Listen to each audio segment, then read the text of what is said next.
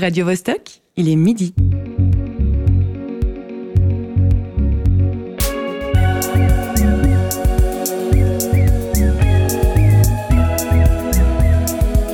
Midi bascule. Tous les vendredis à midi. Nous ne sommes pas des inadaptés sociaux, c'est la société qui refuse de s'adapter à la diversité. Donc, ce qu'on a de mieux à faire, c'est continuer à exister, continuer à s'exprimer. Si vous nous suivez en direct, il est 11h à Reykjavik, qui arrive en première position selon un classement des villes les plus LGBT-friendly au monde. Il est 6h du matin à Montréal, qui a vu grandir Xavier Dolan, Pierre Lapointe ou Safia Nolin, et midi dans les studios de Radio Vostok à Genève, où nous enregistrons cette émission. Si vous nous écoutez en podcast, il est l'heure de votre souhait. On vient d'entendre Arnaud, alias Lola Wesh. Aujourd'hui, nous entrons dans le monde queer. En régie, Alexis Rafaelov et Cyril Fay s'occupent du son. Moi, c'est Marie-Ève Musy. Bienvenue dans Midi Bascule. Le terme identité de genre apparaît dans les années 50. Il désigne le sentiment intérieur d'appartenance à un sexe, à l'autre, à aucun des deux ou aux deux à la fois. L'identité de genre est indépendante des caractéristiques biologiques d'une personne et peut évoluer au cours de la vie. Il a fallu attendre 2022 pour que cette notion apparaisse dans des vidéos pédagogiques en milieu scolaire. Cette année, on assiste à une importante mise en lumière de la communauté LGBTIQ+, autant par les artistes qui se revendiquent d'être de l'une ou l'autre de ces lettres ou bien souvent de plusieurs à la fois, autant par les festivals, par les événements, les livres et les lieux de spectacle qui mettent en avant la diversité. Gros coup d'accélérateur pour les droits de ces personnes également. Le 26 septembre 2021, la Suisse a dit oui au mariage pour toutes et tous. Un an auparavant, les propos homophobes sont devenus punissables par la loi et depuis le 1er janvier de cette année, le changement de sexe et de prénom est autorisé dans nos contrées. Ces évolutions ne ravissent pas tout le monde. Comment éviter les actes de violence face à ce qui ne correspond pas au, au modèle dominant? Pourquoi cette diversité est-elle de plus en plus visible? Le queer serait-il un phénomène de mode? Ou la construction sociale du genre n'aurait simplement plus de raison d'être Autant de questions et d'éléments que nous allons traiter aujourd'hui avec des invités d'exception. En studio se trouve avec nous l'auteur et éditeur Guy Chevalet. Bonjour. Bonjour. Comment ça va? Tu es en plein jet lag, à ce qui paraît. Exactement. Tu as cité Montréal tout à l'heure. Et ben, c'est là que j'étais il y a pas si longtemps, donc il est encore très tôt dans ma tête. Et il a, il a quelle heure dans ta tête? Ça veut dire quoi? Ça veut dire? Eh ben, il y a 6 heures de moins là-bas, donc euh, c'est la nuit. Donc euh, oui, les, les nuits sont courtes parce que les nuits sont longues. Non, quelque chose comme ça. Enfin, Bon, si jamais tu t'endors un peu, je te donnerai un petit, je te réveillerai gentiment. euh, on le prendra pas mal. un petit coup de coude et je repars. Voilà. Au téléphone, nous recevrons Amal Alpha, l'organisatrice de Queeraoke. Elle nous expliquera tout à tout à l'heure de quoi il s'agit. Et par messages vocaux, nous entendrons le rédacteur en chef du magazine 360 degrés, Robin Corminboeuf. Les chroniques du jour sont assurées par la fantastique Candice Savoya. Comment ça va? De quoi tu vas nous parler aujourd'hui? Euh, Je vais parler de télévision. Je suis remontée un peu dans mes souvenirs télé euh, début, de début des années 2000 avec le mot queer. Ah oui, Voilà. Ok. Et, et le flamboyant José Lillo qui euh, nous fait souvent un point météo pour commencer. Est-ce que le retour du froid te rassure en ce 2 décembre? C'est une température de saison, là, on est d'accord Ouais, mais c'est- dur à vivre, mais il faut en passer par là. hein. Ok.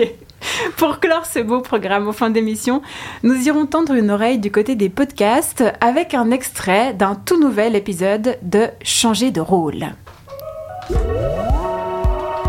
Midi bascule. Guy Chevalet, on commence avec toi. Tu es auteur, on peut citer parmi tes romans Cellulose ou Le carnet de ses mystères. En 2015, tu reprends avec Noémie Schaub la maison d'édition Paulette qui devient pour l'occasion Paulette éditrice. Et en 2021, vous lancez une nouvelle collection, Porte-voix pour les écrits LGBTQIA+, la collection Gratacu. Qu'est-ce qui vous a motivé? Ce qui nous a motivés, c'est le constat qu'en fait, euh, on avait envie de faire quelque chose pour les communautés, Enfin, c'est des thématiques par lesquelles on est concerné ou allié. Et puis moi, ça faisait un moment que je cherchais un peu ma place autour de ces questions. Euh, et tout à coup, je me suis rappelé que je savais faire des livres et que peut-être je pourrais euh, allier les deux questions ensemble. Et euh, voilà, j'ai proposé ça à Noémie. C'est vrai qu'on était en réflexion sur qu'est-ce qu'on voulait faire avec Paulette. Donc, euh, elle a tout de suite embarqué parce que c'était naturel. Et c'est après, en se posant un peu la question, qu'on s'est rendu compte autour de nous qu'en Suisse romande, il n'y avait aucune structure éditoriale euh, consacrée aux écrits LGBTQIA+. Il y a le magazine 360, bien sûr, mais c'est autre chose encore que de la littérature.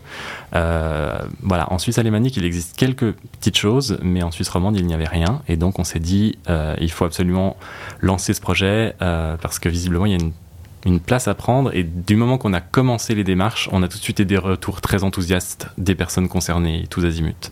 Selon toi, quelles évolutions récentes dans la société ont permis la naissance de cette collection? Je ne sais pas si c'est des évolutions qui sont que positives, dans le sens que si euh, tout allait euh, parfaitement, on n'aurait peut-être pas besoin de cette collection. Ça, c'est une grande question.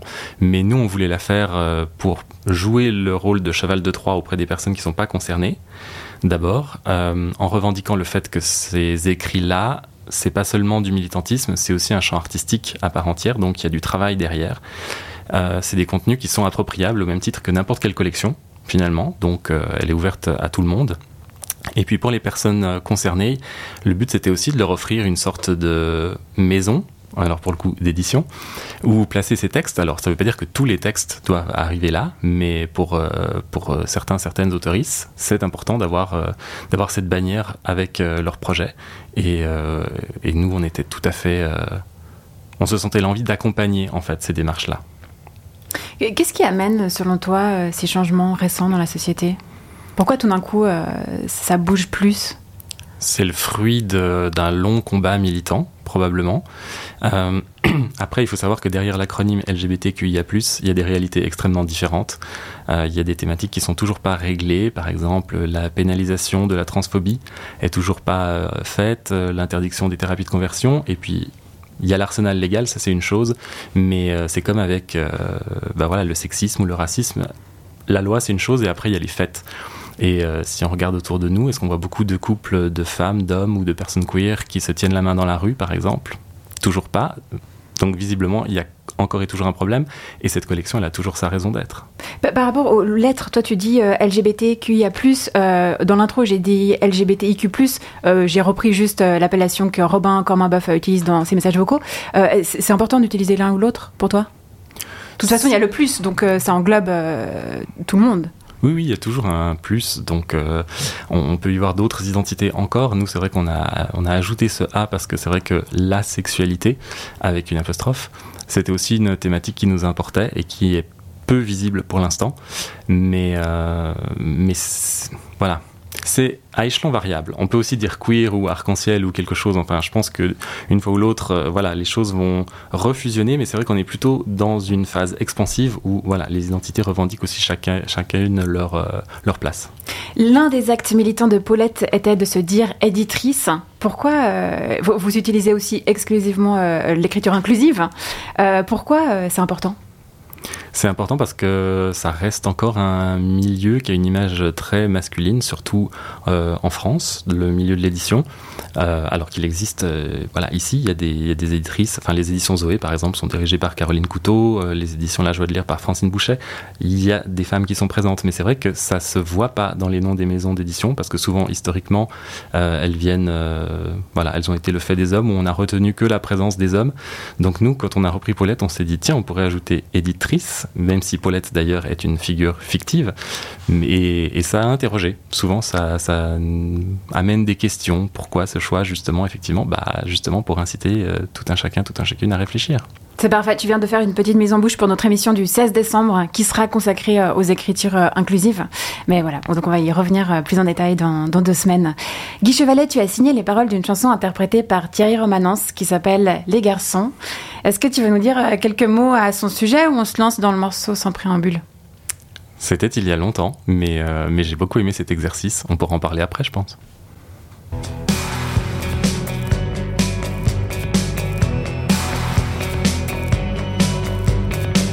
J'entends souvent louer les nuques féminines. J'admets qu'elles sont belles pour les avoir vues souvent à la terrasse des cafés se pencher pour chercher dans un sac un crayon, dans le ciel un rayon. Les peintres ne s'y sont pas trompés, les baigneuses amassant leurs cheveux peuplent les musées. J'ai des amis pour qui l'austère chignon reste un gage de séduction. Vous êtes dans Midi Bascule, j'espère que vous passez un bon moment à notre écoute. Guy Chevalet, euh, c'est toi qui as écrit les paroles de la chanson qu'on vient d'entendre Exactement. Et euh, ce qui me plaisait dans ce projet-là, c'était de ne pas spécifier en fait le genre de la personne qui parle.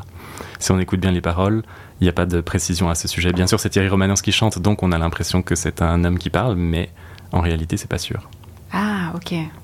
Laissez planer le doute. Exactement. J'aimais bien cette idée de mettre un peu de trouble dans le genre, pour euh, Ouais. citer Judith Butler. Excellente idée. Le rédacteur en chef de 360 Robin Cormin-Boeuf a répondu à quelques-unes de mes questions. Il nous a envoyé ses réponses par messages vocaux.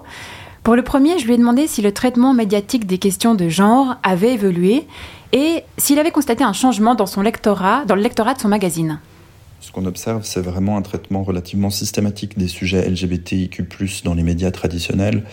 Par exemple, on voit la RTS qui traite des sujets à l'international par rapport aux modifications légales dans les différents pays, euh, lorsqu'il s'agit d'améliorer euh, les droits des personnes LGBTIQ+, par exemple. Euh, quant à notre lectorat directement, historiquement, c'est vrai que c'est donc notre, magazine fête ses 25 ans l'année prochaine. Historiquement, c'est un lectorat plutôt gay, plutôt citadin de Suisse romande. Il me semble qu'il a été que ce lectorat est toujours un lectorat fidèle, mais auquel s'est rajouté un lectorat plus jeune et, et plus queer. J'ai l'impression qui viendrait vraiment également questionner les les normes euh, les normes de genre et pas simplement la question de l'orientation sexuelle. Et ce plus jeune lectorat, il me semble, est extrêmement attaché au format papier de notre magazine, au fait que voilà qu'on imprime 10 numéros par an euh, et que ce soit vraiment un objet en tant que tel. Guy Chevalet, est-ce que cet audio te parle? C'est un magazine en tout cas qui a eu une place importante pour moi aussi, je pense, pendant ma prise de conscience. C'était il y a quand même pas mal d'années maintenant, mais euh, comme euh, il est disponible aussi gratuitement dans certains lieux, c'était facile d'aller le chercher et puis de se l'approprier. Donc euh, oui, enfin entendre Robin comme un bœuf en parler en disant que voilà le projet a une place importante aussi pour les jeunes, je pense que c'est effectivement une réalité. Et euh, quel est le lectorat de votre collection Gratacu? J'ai lu que vous cherchiez à séduire aussi un nouveau public. Euh, lequel? Surtout un public qui peut-être a perdu le fil de la lecture en fait une fois que c'est terminé euh, avec les études secondaires par exemple et qui se dit le livre de toute manière c'est pas un univers pour moi. Et justement on avait commencé notre première collection c'était de la fiction courte justement pour euh, aller chercher ce lectorat de nouveautés et avec Cuisson feu de bois qui a inauguré la collection Gratacu on a aussi senti ce mouvement en fait de personnes qui se disent tiens d'habitude la littérature ne parle jamais de moi et euh, qui tout à coup pouvaient se réapproprier cet objet livre en se disant il y a, des univers à projeter, que ce soit du côté de l'écriture ou de la lecture. C'est pour ça qu'on avait dit euh, pour ce premier ouvrage, écrivez ce que vous avez toujours eu envie de lire. C'était un peu le slogan qu'on avait lancé à côté de ça, justement parce que on se disait il n'y a pas assez de représentation, que ce soit des différentes lettres de l'acronyme dont on parlait tout à l'heure. Au lancement de la collection, vous avez émis un appel à projet. Vous avez reçu 76 propositions. Vous en avez gardé 23. Sur quels critères vos choix ont été faits? Une étude de marché très très ciblée, bien sûr. Non, bah non, on a simplement laissé parler notre cœur et puis euh, les démarches étaient très diverses. Il y avait des personnes pour qui l'écriture euh, c'était un outil ou un art qui, euh, qui était pratiqué de- depuis longtemps et d'autres personnes vraiment qui sortaient tout juste du gymnase, qui sortaient aussi probablement de leur coquille dans leur vie personnelle et puis euh, qui, qui se lançaient comme ça. Donc on a accompagné tout le monde de la même façon avec du travail éditorial euh, assez intense pour voilà, pousser le texte à son, à son optimum à chaque fois. Comment vous les accompagnez, ces auteurs et autrices? Ça passe par une lecture commentée en général, et puis plus on avance dans le processus, euh, plus euh, les, retours sont, précis, vont porter sur un mot, une virgule. Le but c'est de faire en sorte que le texte soit fort pour le monde extérieur, et puis euh, nous en tant que lecteuristes privilégiés, dans notre rôle d'éditoriste, ben justement de créer une bulle avec cette personne pour qu'on puisse parler de toutes les forces et faiblesses du texte. Vous portez une attention particulière à l'émergence de nouvelles plumes. Euh, pourquoi c'est important de faire naître euh, justement euh, de nouvelles et nouveaux auteurs-autrices tout simplement parce que le, message a, évolué et en même temps, ces personnes vont pas forcément trouver une place ailleurs. Nous, c'est aussi ça qui nous a frappé en fait. C'est des personnes qui nous ont plusieurs fois dit j'aurais jamais imaginé être publié, j'aurais jamais osé envoyer mon texte dans une maison d'édition euh, qui avait une démarche plus traditionnelle. Et ça, c'était vrai pour euh, voilà des autoristes en début de parcours, mais pour des personnes plus avancées, c'était vrai aussi. Un autre ouvrage de la collection, c'était euh, Parade de Julien Bury, qui a déjà publié beaucoup de livres, qui est journaliste. Et Julien nous a dit j'ai vraiment écrit ce recueil en pensant à vous, à votre collection. Le livre qui vient de recevoir euh, le prix du roman gay 2022 dans la catégorie poésie. Exactement. Euh, tu, peux, tu veux nous parler un peu de cet ouvrage? C'est un ouvrage qui, bah, à titre personnel, m'a beaucoup touché. Ça, c'est voilà, j'aime tous les livres de la collection, mais il se trouve que celui-ci aussi a des échos personnels. C'est toujours comme ça. Et euh, où Julien Bury décrit un peu en trois parties euh, une forme de prise de conscience du désir dans la première partie. C'est effectivement un narrateur qui est euh, seul dans sa chambre, qui n'ose pas et qui, se, et qui doit passer en fait de la peur que lui inspirent les hommes à cause de la violence au désir que lui inspirent les hommes. Dans la deuxième partie, il va réussir à vivre ce désir, mais dans un cadre très protégé qui est celui du sauna gay. Et dans la troisième partie, une fois, euh, on va dire, rendu plus solide par ses expériences, il va pouvoir porter ce désir à l'intérieur du monde et même le glisser un peu dans les interstices du monde hétéronormatif, on va dire comme ça. Et, euh, c'est une soixantaine de, poèmes narratifs qui sont euh, voilà, d'une grande précision aussi au niveau de l'écriture, ce qui euh, ajoute encore à leur qualité. Eh ben, ça donne envie de lire. Tu nous as apporté quelque chose, un autre ouvrage, et tu veux, tu veux nous lire un passage? Oui, donc c'est Cuisson au feu de bois, c'était le premier ouvrage de la collection dont on parlait. Il y avait eu cet appel aux écritures et, euh, là, en l'occurrence, j'ai choisi une nouvelle de Édouard Mandry, parce qu'il ne faut pas croire que la littérature LGBTQIA+, c'est que de l'autofiction ou du récit, c'est aussi euh, de la fiction, de l'invention, on a le droit. Euh, et Édouard a écrit un texte qui s'appelle Le jeu de Bâle, Bâle étant écrit B-A-L, point médian L-E. Et c'est et c'est vraiment un texte sur la, le caractère performatif du genre. Le jeu commence. Dans ton sac en bandoulière, tu disposes de deux billets de 50, d'un téléphone, d'une carte d'identité et d'un rouge à lèvres. Tes copines habitent en ville, toi à la campagne. Rien qu'avec ça, tu pars du bas de l'échelle. Sur le quai, seul, tu attends. Il pleuvine.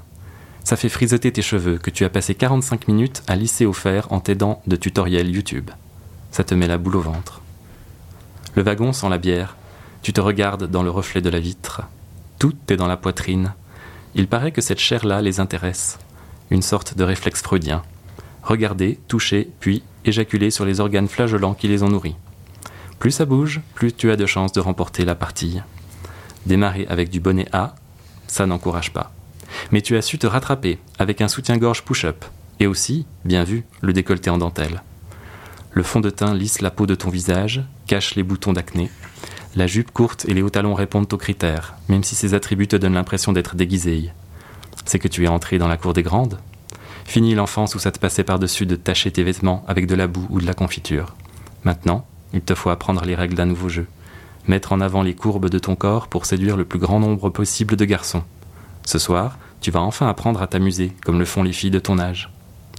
Tu entends le rire de tes copines résonner dans le hall de la gare. Elles te prennent par le bras en chantant et te donnent à boire. Elles s'allument des cigarettes, t'en proposent une que tu crapotes avant d'en demander une autre. Elles te passent la vodka, noire, rouge, verte. La chimie dans le cerveau et dans le ventre, ça tourne partout. Vous sautillez, une bande de mecs siffle au passage, vous traite de pute, tes copines gloussent, vous avancez dans la nuit bruissante, des groupuscules se propagent dans les rues, emmènent leur brouhaha capiteux. Tu marches en te tordant les chevilles sur les pavés, tu bois au goulot avant de jeter la bouteille par terre, c'est vraiment la soirée la plus déjantée de ta vie. Tes copines se précipitent dans la foule. Tu débourses 25 balles pour une entrée, un sécu te tamponne le poignet. Tu hésites. On hurle ton prénom de l'autre côté du rideau, la foule derrière toi tape du pied. En apnée, tu entres. Les gens dansent collés les uns aux autres, les garçons ont les cheveux courts, portent des chemises blanches qui violacent sous les UV. Les filles ont les cheveux lisses, leur corps est moulé dans d'étroits pans de vêtements qui scintillent. Ils dansent, les jambes écartées, le bassin en avant, elles agitent leur chevelure et se cambrent pour montrer leurs fesses. Tu remarques la logique de ces postures. Les uns sont faits pour s'emboîter dans les autres. Merci beaucoup Guy Chevalet pour euh, cet extrait de Cuisson au feu de bois.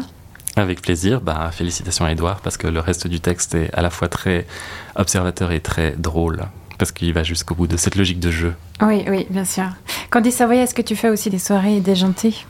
J'ai eu fait, ouais. Maintenant, c'est fini. Non, mais souvent, j'ai les tampons sur le poignet, ça me parle. Encore aujourd'hui. Une fois n'est pas coutume, euh, Candice s'est encore abîmé les yeux devant le petit écran à la recherche d'un sujet pour sa chronique. La première fois que j'entends le mot queer, c'est en 2004. J'ai 12 ans et c'est sur TF1, dans une émission intitulée Queer, 5 experts dans le vent. Le pitch. 5 mecs ouvertement gays ont 12 heures pour changer la vie d'un hétéro. Sacré programme. Un mix entre les reines du shopping et Valérie Damido. Les 5 experts ont chacun une spécialité. Benjamin est expert mode, Gilles expert, expert coaching, déjà à l'époque ça existait, Junior expert décoration, Xavier expert gastronomie et Romain expert beauté. On est sur un relooking complet. Plus rien n'est laissé au hasard. Avalanche de clichés par contre. On enchaîne les stéréotypes sur les hommes gays qui donnent des conseils beauté et diététique en jetant par la fenêtre les fringues démodées et les bibelots de mauvais goût. Et comment est-ce qu'ils trouvent les cibles à relooker Justement, je me demande comment la production a fait pour recruter les participants. Salut, vous voulez participer à notre nouvelle émission? Pour vous aider à choper des femmes, on va vous faire une expertise sur mesure avec 5 gays. Parce qu'au niveau profil des cobayes, on est quand même sur de la masculinité, tout ce qu'il y a de plus classique. Eric, 33 ans, pompier, Jean-François, 31 ans, aide-soignant, Joël, 36 ans, policier. À mon avis, il y avait un petit chèque sympa à la clé, en plus de la nouvelle garde-robe et du mobilier. À l'époque, l'idée est de donner de la visibilité aux personnes LGBT sur les écrans. En 2004, il n'y a que ces quatre lettres. Mais en réalité, ça ne fait qu'aggraver les stéréotypes autour de la représentation de l'homosexualité. Super TF1, merci d'avoir essayé. Après 8 épisodes de 52 minutes, le programme s'arrête sans crier gare pour laisser place à Laurence Boccolini et son maillon faible, qui fait de bien meilleures audiences.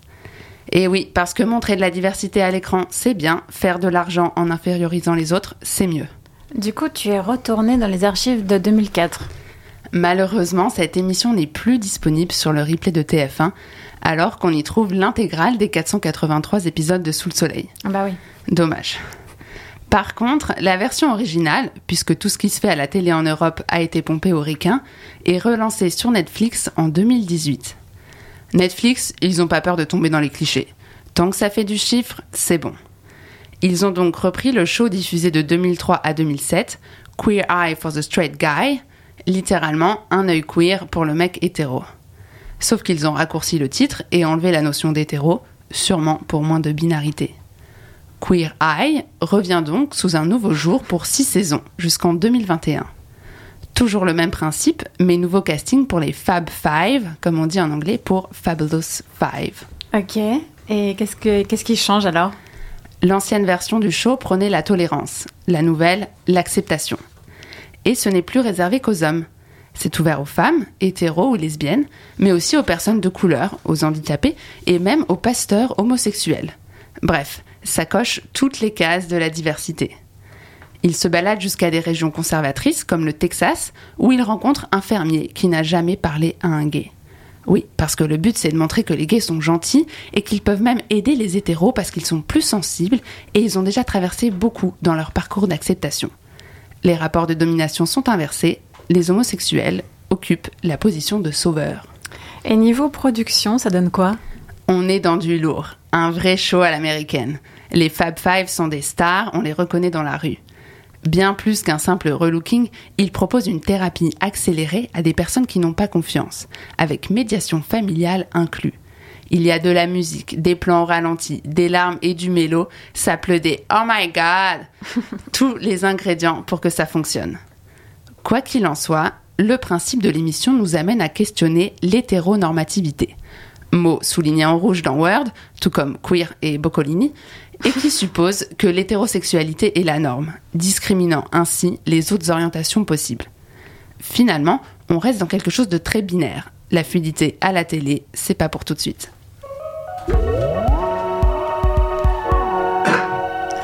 Merci Candice, tu nous fais découvrir de sacrés programmes. Guy Chevalet, tu souhaiterais agir j'ai aussi aperçu ces programmes. Alors j'avais oublié la version française de l'époque, mais ça m'avait quand même un peu interpellé parce qu'à cette époque, euh, je devais avoir 17 euh, ans, donc c'était pas tous les jours qu'on voyait effectivement des homos à la télé.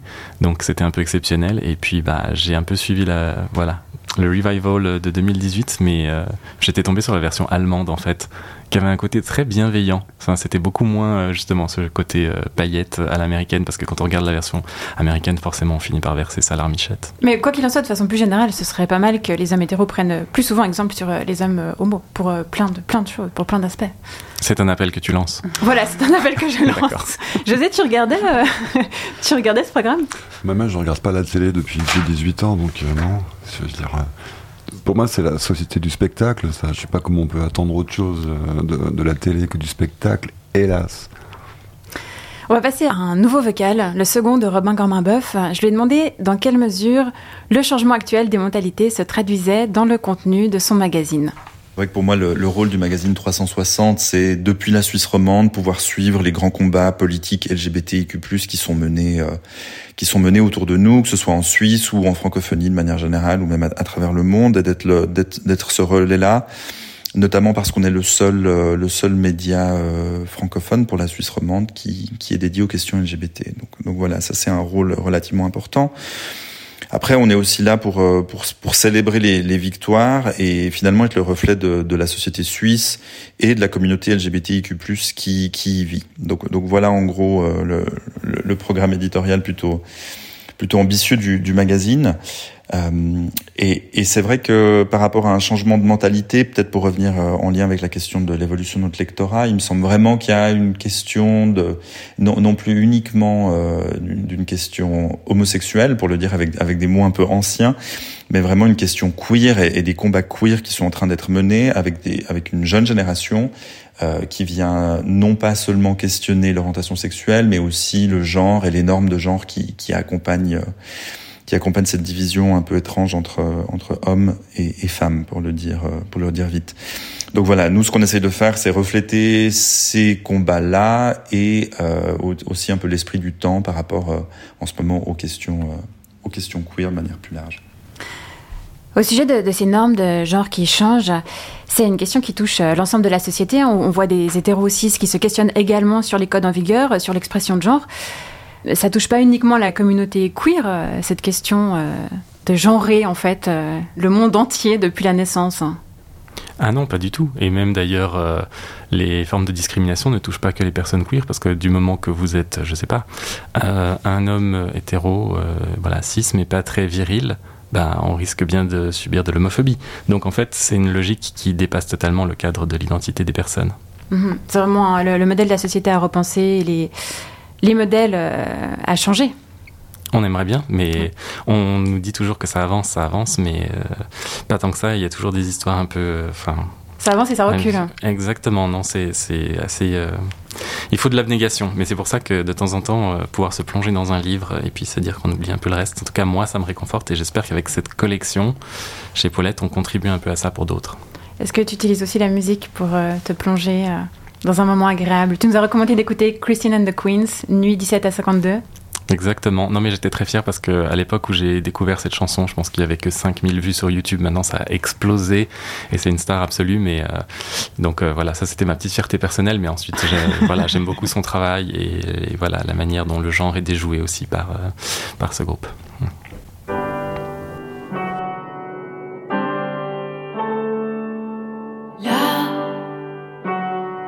17 à 22, nous étions là.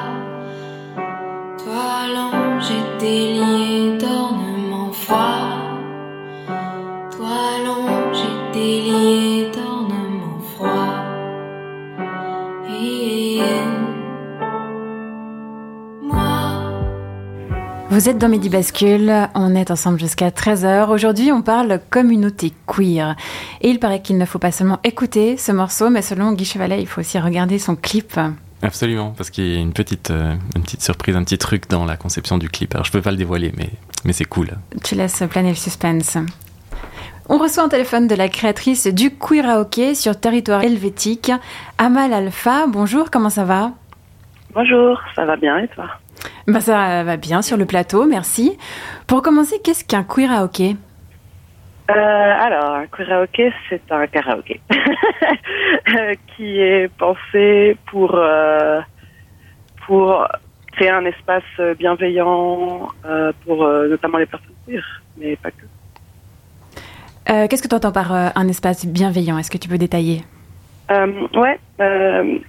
Euh, L'idée, c'est que, en fait, donc quand on est dans un karaoké, on, on monte sur scène et puis on se rend vulnérable. En fait, on, on va sortir sa voix, euh, on va montrer ses tripes devant des gens et euh, et euh, du coup, euh, quand on, on fait partie de certaines euh, minorités euh, d'expression de genre ou euh, même racisées, euh, le regard des autres quand on monte sur scène peut être euh, lourd. Alors des fois, c'est pas forcément dans l'insulte ou dans le ou dans la, la, la méchanceté, mais euh, aussi dans la fétichisation. Euh, quand on sort de l'ordinaire, on va nous regarder bizarrement. Donc l'idée, c'est de créer un cadre où n'importe qui peut monter sur scène sans qu'il y ait ces regards et ces jugements euh, qui soient en tout cas apparents.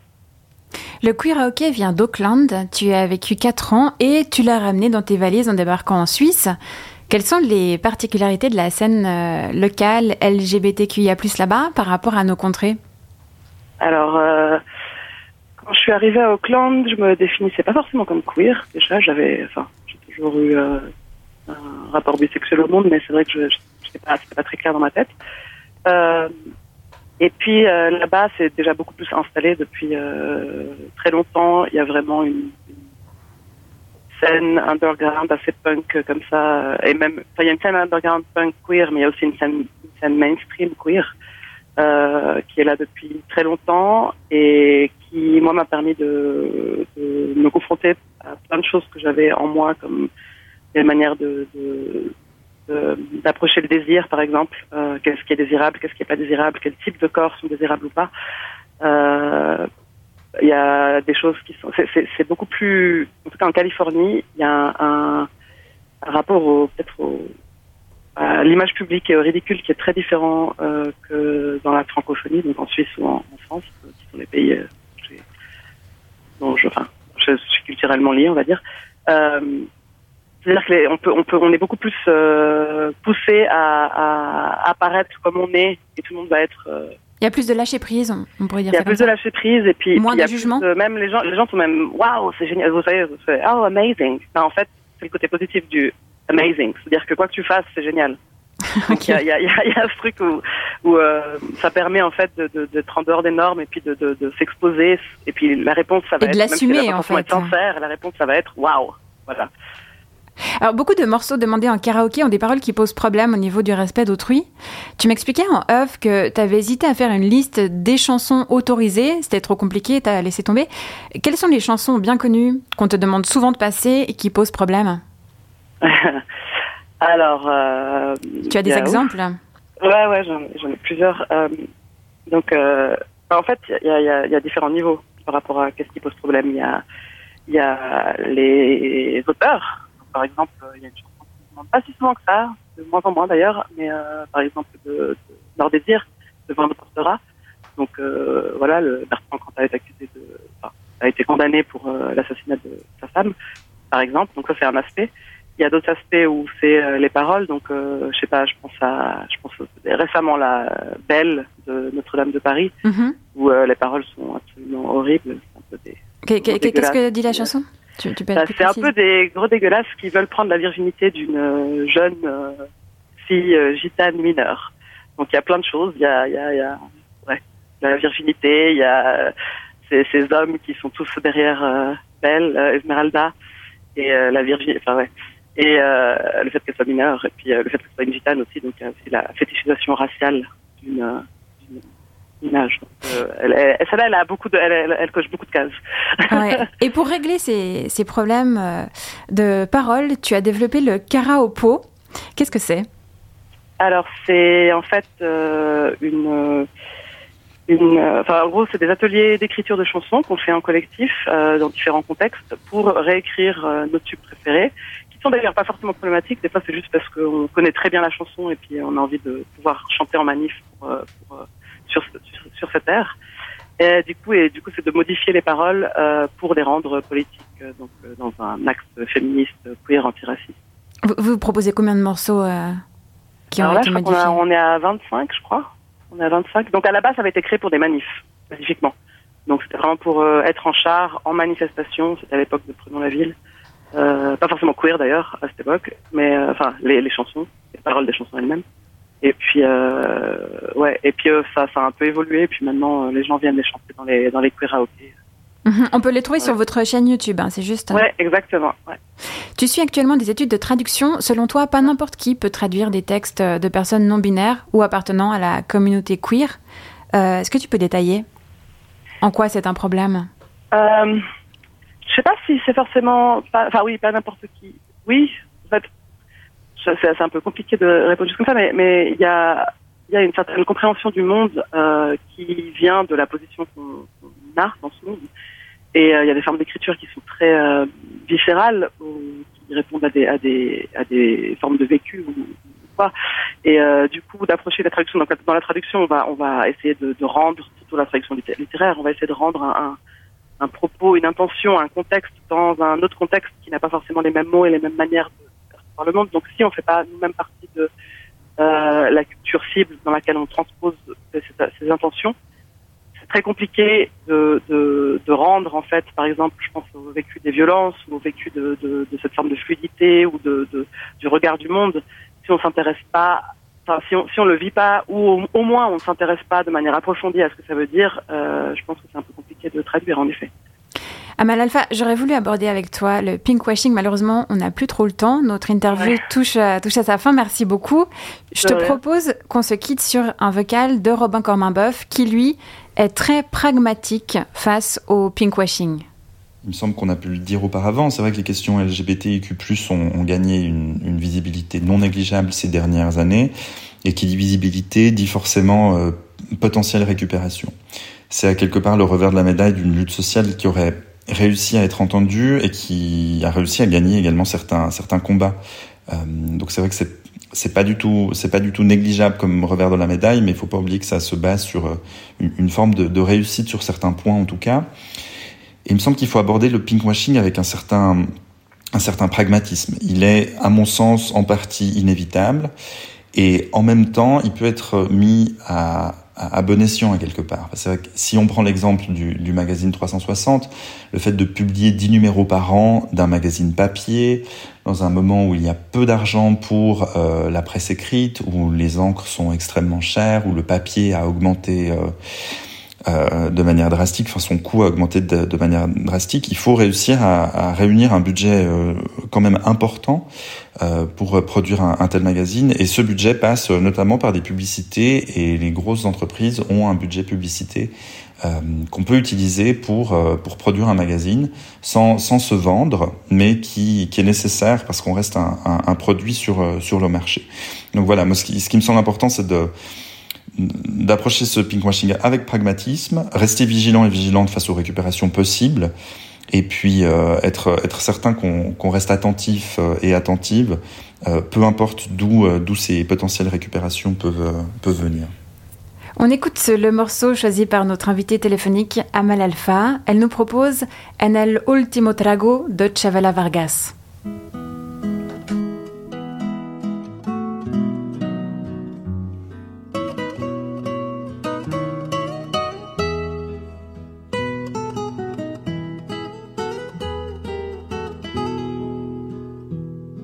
Tómate esta botella conmigo. En el último trago nos vamos. Quiero ver a qué sabe tu J'espère que ces quelques notes ont bien détendu votre cerveau et qu'il est prêt pour la suite. On passe à la chronique de José Lillo. Salut Alors, pour rappel, j'avais promis la semaine passée que l'esprit de Noël régnerait dans mes chroniques en décembre. Euh, oui, c'est vrai ça. Ah ouais, mais vous ne me rendez pas la tâche facile, Midi Bascule, avec votre thématique. Déjà que j'ai dû consulter Wikipédia à Esprit de Noël pour essayer de comprendre à quoi je m'étais engagé, et que tout ce que j'ai trouvé, c'est que c'est le titre d'un épisode de South Park.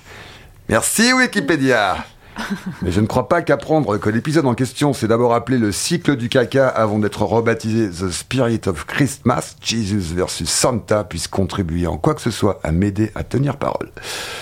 Quand on pense que la plupart des gens s'informent sur ça pour tenir la moindre conversation ou clasher les autres sur les réseaux sociaux, on comprend mieux pourquoi nous sommes de plus en plus nombreux à déambuler la nuit en campagne en agitant les bras en l'air dans l'espoir d'un enlèvement extraterrestre. Ah, qu'est-ce que vous voulez? C'est pas plus ridicule que d'aller voter dans l'espoir de faire bouger écologiquement les choses. Franchement, entre mandater des gens pour aller en jet à Sharm et qui en foutent pas une à la COP27, ou confier sa destinée à des aliens, je me demande ce qui est le plus irrationnel. Bon allez, je me concentre sur la thématique de l'émission. C'est parti pour un spécial demain, Tuxte fluide. Bah oui, j'ai articulé. Alors, Non, mais il a- t'as- parce que t'as fait un petit geste avec aussi. bah oui, je- bah bien sûr, il y a le corps qui parle, savez-vous. Bref, mon corps a parlé et il va continuer. Alors déjà, je constate un optimisme contestable dans l'énoncé en raison de la présence insolite de l'adverbe demain en ouverture de la question. Demain compris non pas au sens littéral de demain, le jour qui succède à aujourd'hui, mais de l'avenir. Je ne sais pas qui a titré l'émission, mais cette personne n'a pas du tout le nez sur les courbes des pénuries d'énergie en cours ou celles de l'inflation, ni sur les Celsius en Antarctique et autres joyeusetés contemporaines. Parce que si c'était le cas, on aurait plutôt eu droit à un beaucoup plus cash et pragmatique baisons pendant qu'il est encore temps. Et là, je pense qu'on aurait mis tout le monde d'accord. Enfin, surtout celles et ceux qui ne sont pas trop occupés à tenter de rejoindre un pays, ouvrez les guillemets, civilisé, fermez les guillemets, sur des embarcations de misère ou à simplement ne pas crever de froid sur un trottoir en décembre à côté des derniers iPhones dans une vitrine et d'une manchette de pub pour l'euro million qui annonce qu'il y a 125 millions à gagner ce vendredi au tirage au sort. Et puis, je vois pas pourquoi, parce que c'est un droit éthique imprescriptible que chaque personne puisse exprimer ce qu'elle est au moment où elle est de sa vie, avec qui elle souhaite et qui le souhaite aussi, de la façon dont elle en a le désir, qu'il faudrait qu'on y passe tous demain. Merci bien, mais je me sens plutôt en conformité avec moi en tant qu'hétéro cis mec monogame, ça va? J'ai le genre, allez, soyons fous, risquons le mot vintage, de ce côté-là, statique plutôt que fluide, genre le monolithe dans 2001, tu vois, mais sans les singes autour, et c'est bon aussi. Non, moi, le côté fluide, euh, c'est plutôt pour me faufiler dans un tram bondé ou esquiver les bourrés sur mon passage quand je rentre tard chez moi le week-end et qu'un gars veut absolument devenir mon meilleur pote, simplement parce qu'il me voit avec une clope allumée sur le trottoir d'en face à 2h du mat. Il y a des milliards de façons d'être fluide. Il y en a, c'est en votant écolo-libéral. Pourquoi choisir quand on peut cumuler la bonne conscience et la prospérité du marché en même temps? D'autres, euh, c'est en se prenant la carte fidélité de la COP et de la Migros, avec un petit tour chez Aligro pour l'alcool, un summum de l'intersectionnalité en Suisse. Non, moi je dis, quand tu commences à regarder le monde avec les lunettes de la fluidité, tu t'aperçois qu'il y a du fluide partout, à chaque instant. À part chez les tripés de l'identité, les moi, moi, moi, les nous, nous, nous. Sérieux, est-ce qu'il y a des gens qui arrivent à coïncider réellement avec leur identité? Qui croient qu'ils sont réellement ce qu'ils croient qu'ils sont? Mais non, mais non, tu es infiniment plus que tout ça, plus qu'un drapeau sur un passeport, une couleur de peau, la morphologie de ton entrejambe ou, la place que tu crois occuper en ce moment dans la pyramide alimentaire. La moindre minute de lucidité qui te saisit quand, par exemple, tu viens de te faire larguer, t'apprends immédiatement que non, tu n'es pas cet être penaud et désabusé qui ne mérite pas d'être aimé, à deux doigts de chanter du brel à en déchirer la nuit sur ce banc de hasard où tu es venu t'échouer sans même savoir comment tu t'es retrouvé là. Non, ça c'est arrivé à une vieille peau de toi-même que tu viens d'ailleurs à l'instant d'abandonner là, sur le banc.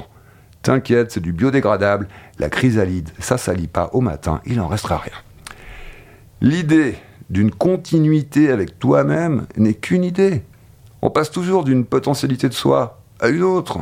Ce qu'il y a de consistant en soi est à tout jamais insaisissable, mais présent à la fois.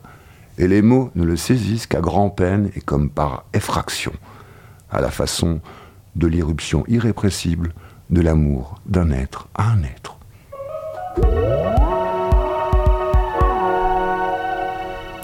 Merci José. Guy Chevalet, une réaction à cette chronique? Je me disais qu'il y a toujours euh, un double mouvement, c'est-à-dire que ça dépend si on s'attache aux revendications ou à l'utopie euh, en bout de course et, euh, et, revendiquer des identités, revendiquer, enfin mener une lutte pour euh, pour plus de droits, c'est tout à fait nécessaire. Mais c'est vrai qu'on aimerait bien pouvoir s'affranchir de tout ça, in fine. Simplement, pour l'instant, c'est pas comme ça que ça se passe dans notre société. Donc un jour peut-être tout le monde sera fluide et pour certaines personnes, la fluidité consistera à ne pas changer. Mais ça, ce sera ok, tant que ces personnes laisseront les autres évoluer comme elles veulent. Non, mais José, c'est un peu un fluide qui de toute façon. Et, et tu, tu, laisses parler tes côtés féminins depuis, euh, depuis toujours, euh, José euh, Mais tu... on, ne, on, on, ne, choisit pas qui on est, déjà ça. Ensuite, on se débrouille. On se débrouille. Je veux dire, si c'est pour dire que la masculinité, là, j'aurais même pas prononcé ce mot, telle qu'elle était présentée quand j'étais petit, me convenait. Non, elle ne me convenait pas du tout. Après, voilà. Y a, y a Merci pour cette transition incroyable avec le podcast qu'on va écouter, José. Bah, tu vois. Tu. C'est Noël. C'est l'esprit de Noël. Cadeau. Dans Midi Bascule, on a déjà parlé à plusieurs reprises du podcast Changer de rôle. Il revient pour un huitième épisode. Son auteur s'appelle Jérôme Richer. Il s'expose énormément dans cette série documentaire qui parle des masculinités au théâtre et qui fait du bien. Dans ce dernier épisode, il explique à son fils, à travers une très belle lettre, pourquoi il a réalisé ce projet. On écoute un extrait. Alors être un homme, Émile, c'est quoi? Ne jamais montrer ses émotions? Être un dur, a tough guy, savoir s'imposer, ne jamais pleurer, être fort, courageux, avoir de grosses couilles. Si c'est ça la définition d'être un homme, je n'en ai jamais été un. Souvent je pleure. On ne peut pas vraiment dire que je suis fort, ni même courageux. Pourtant je suis un homme. Dans le regard des autres, et même dans le mien, j'en suis un. Jusqu'au divorce de tes grands-parents, mes rares souvenirs, ce sont surtout les souvenirs des autres, ce qu'on m'a raconté et que j'ai fait mien. Quand est-ce que j'ai compris qu'il y a une différence entre les filles et les garçons? Quand est-ce que je me suis pensé garçon? Ce que je sais par ta grand-mère, c'est qu'enfant je réclame une poupée et que ton grand-père refuse. Parce qu'un garçon, c'est bien connu, ça ne joue pas à la poupée. Et c'est peut-être pour ça, des années plus tard, que quand tu nous demandes une poupée, je dis tout de suite oui. Si je n'ai presque pas de souvenirs avant mes 7 ans, j'en ai pas beaucoup plus après. Comme si avant mes 15-16 ans, il y a un immense blackout sur ma vie. Contrairement à toi, je n'ai pas vraiment de meilleur ami. Quand je crois en avoir un, il y a toujours quelqu'un que lui préfère à moi. Quand je ferme les yeux, Émile, je me vois surtout jouer seul dans ma chambre ou dans la ferme de ton arrière-grand-mère maternelle. La majeure partie de mon enfance jusqu'à mes 11 ans, je la passe dans un petit village de la Drôme, en France. En dehors de l'école, une des rares activités qu'on peut pratiquer, c'est le foot. Pas de chance pour moi, je suis mauvais au foot et premier à l'école. Double exclusion des cercles de la sociabilité masculine. Si bien que beaucoup plus tard, quand j'obtiens enfin une note en dessous de la moyenne, j'en suis si fier que ta grand-mère me donne une gifle pour m'apprendre à modérer mes élans de normalité.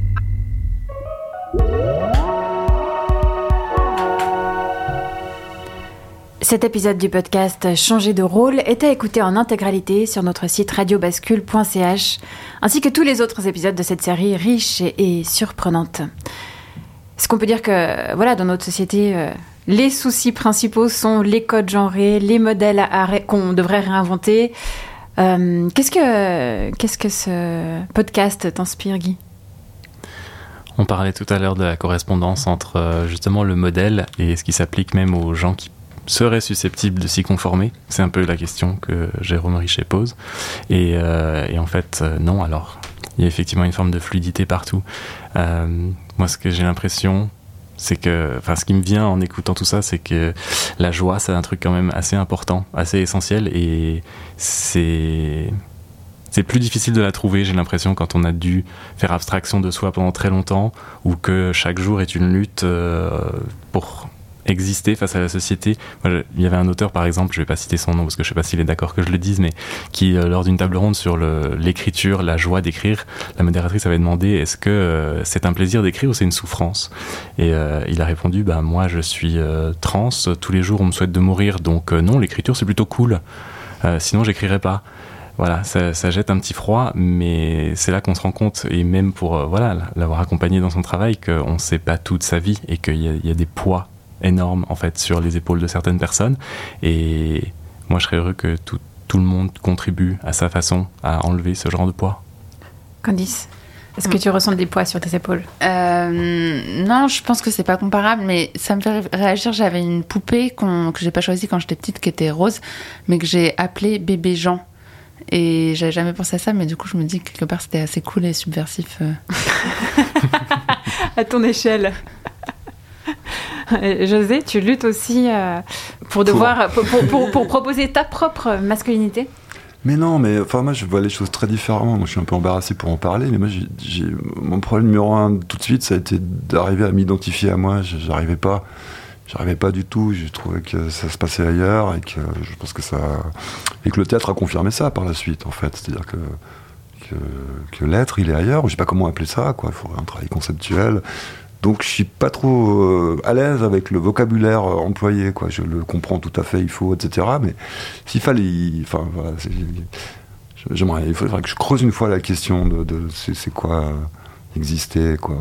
Et, le, jeu avec les formes, quoi, le, jeu du possible et le fait que les on est tous à, il n'y a pas de normativité. Tout le monde est à demi fou, à demi toqué euh, quand on regarde de près. Mais c'est vrai, il n'y a pas de secret là. Allez. Très bien, on est passé en stade supérieur, merci beaucoup. Euh, Guy, est-ce que tu as envie de nous parler du prochain livre que vous sortez? Tu as une annonce à faire par rapport à la collection Gratacu La collection Gratacu continue et la semaine prochaine, il y a un livre euh, d'un auteur qui s'appelle Léo Combe qui va sortir. Le livre s'appelle Je suis un homme trans. C'était son titre de travail, on l'a gardé parce que c'est pas une phrase qu'on entend souvent. Et à l'intérieur, euh, Léo décrit son parcours mais réfléchit aussi à la masculinité, donc ce sera une très belle lecture pour José. Et euh, avec beaucoup d'humour et de tendresse pour le genre humain. Vous faites un vernissage? Euh, Léo habite en France, donc la question se pose de savoir comment est-ce qu'on va faire exactement pour s'organiser, mais un jour ou l'autre, il y aura forcément quelque chose. Merci beaucoup Guy Chevalet d'avoir passé cette heure avec nous. Merci à notre invité téléphonique Amal Alpha ainsi qu'à Robin Cormin-Boeuf pour les messages vocaux qu'il nous a laissés. De l'équipe aujourd'hui, vous avez entendu José Lillo et Candice Savoya. À la présentation, c'était Marie-Ève Musy. En régie, Alexis Rafaeloff et Cyril Faye. Partager notre émission est extrêmement simple grâce au podcast disponible sur notre site radiobascule.ch. On se retrouve vendredi prochain pour parler du retour de la matière. Je n'en dis pas plus, je laisse flotter le mystère. Merci les gens de nous avoir suivis. Je vous souhaite de basculer agréablement dans le week-end. J'en ai bien besoin.